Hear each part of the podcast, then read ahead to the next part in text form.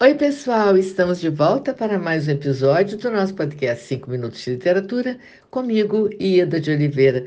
Gente, esse episódio de hoje é bem diferente. Eu estou aqui para agradecer, agradecer a todos os meus leitores, aos meus ouvintes leitores, leitores ouvintes, pelo sucesso do livro, né? O meu livro As Cores da Escravidão, da editora FTD.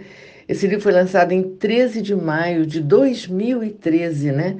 E vem numa trajetória tão bonita, né, ajudando mesmo, eu sei, esse livro é dirigido a jovens, né, em que eu procuro é, trazer essa questão tão triste, né, que é presente no nosso país, infelizmente, que é a escravidão, né, a escravidão, o trabalho escravo, é, infantil e juvenil, presente, né, no nosso país. É, foi a partir de um documento do, do, da Pastoral da Terra que eu que era um relato de um jovem de 17 anos, né, que tinha sido é, ele foi aprisionado numa fazenda Volkswagen, né, e, e foi liberto por uma diligência.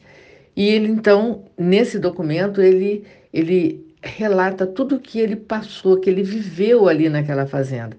E uma das, dos aspectos assim que eu acho que foi assim o que deflagrou a, a, o meu desejo de escrever esse, esse livro, né, As Coisas da Escravidão, foi o fato que ele contou, né, de uma criança que é companheiro dele lá na fazenda, é, escravizado como ele, e que tinha sido acusado de ter roubado um par de botas, coisa que ele não fez de fato, e porque ele tinha que dar 20 reais e ele tinha medo de se endividar mais, e, e aí que não iria conseguir mais sair de lá, porque eh, são dívidas cumulativas, né? E então ele levou uma surra, né, de, de facão por aqueles aliciadores que são chamados de gatos, né? Ele levou uma surra e apontaram, apontaram uma arma calibre 38 para essa criança e mandaram ele entrar na mata, correr sem olhar para trás. E essa criança desapareceu. E esse jovem que faz esse relato, o que muito me, me, me emocionou, eu fiquei muito assim, é, assim, triste mesmo, né? Que a assinatura dele era a impressão digital dele, porque são analfabetos, né? E é, isso é uma, uma tristeza tão grande que essas pessoas são aprisionadas eles estão ali em busca de, um, de uma solução, de um caminho melhor, de um sonho.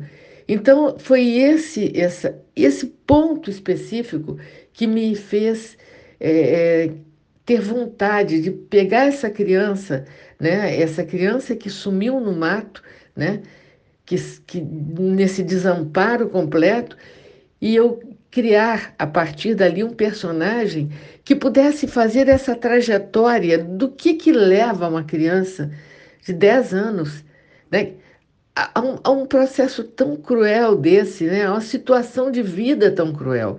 Né, que sonhos dessa criança foram destruídos, né? Que, que, que ideais, que, o que, que resta, né? E então eu procurei é, fazer esse caminho, né? É, junto com esse personagem e foi um processo extremamente doído, doloroso para mim, porque para descrever o desamparo dessa criança, eu tive que escavar o meu próprio desamparo, né, é, como pessoa. Então, assim, foi um processo muito difícil, né? Eu levei anos, né, fazendo esse trabalho e, e o resultado foi atingido, no sentido de que o objetivo era tentar sensibilizar né, para essa questão toda, porque o que a literatura faz não é ensinar absolutamente nada. A literatura infantil não está aí para isso, nem juvenil, mas dar a possibilidade de, de ver, né? educar o olhar, chamar a atenção de algum modo pela, pelo lirismo, pela beleza, pela construção, pela estética do texto levar, conduzir, né? A, a, a perceber, abrir possibilidades de olhar. Então, foi isso que eu tentei fazer e eu agradeço a todos os meus leitores. Esse livro é adotado nesse país, em, nós em tantas, tantas e tantas escolas, né? E as pessoas que me escrevem, que agradecem, né? Eu, eu, só, eu, eu me emociono até para falar disso, né?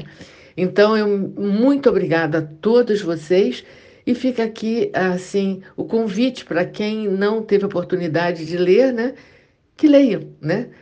É, esse As Cores da Escravidão. Um grande abraço a todos vocês e até breve.